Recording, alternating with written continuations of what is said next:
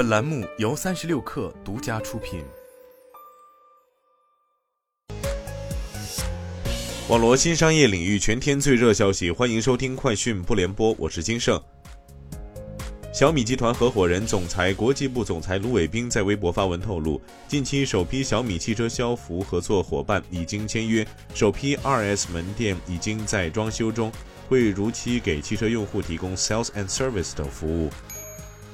中消协等发布2023年四季度消费维权舆情热点。其中，消费者不满直播电商低俗、虚假比价等问题；摇一摇跳转广告泛滥，令消费者不堪其扰；变种生鲜灯存在屡禁不绝隐忧；短视频平台微短剧诱导付费；大学生整顿不合理餐具收费；网红零食学历造假导致消费者踩雷等有关案例涉及的消费维权问题较为突出。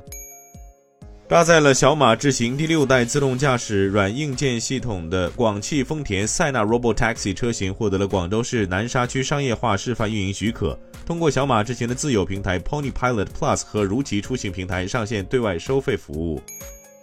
针对字节仍在洽购饿了么一事，饿了么否认了相关传言，表示完全没有的事，完全是谣言。此前据媒体报道，多位知情人士表示，字节与阿里接触洽购饿了么。此收购案仍在谈判过程中，尚未有最终结果。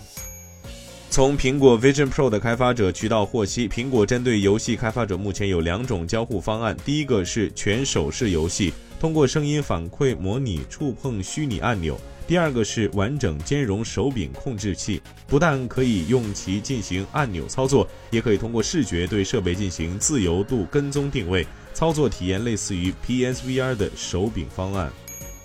Software One 拒绝了贝恩资本提出的一项不具约束力和收购邀约，表示将继续保持独立运营。董事会在一份声明中称，仔细审查了贝恩资本提出的每股十八点八瑞士法郎的报价，该报价没有充分反映 Software One 的价值。去年夏天，该公司拒绝了贝恩资本提出的高达二十点五瑞士法郎的出价，转而启动了包括公开拍卖在内的战略评估。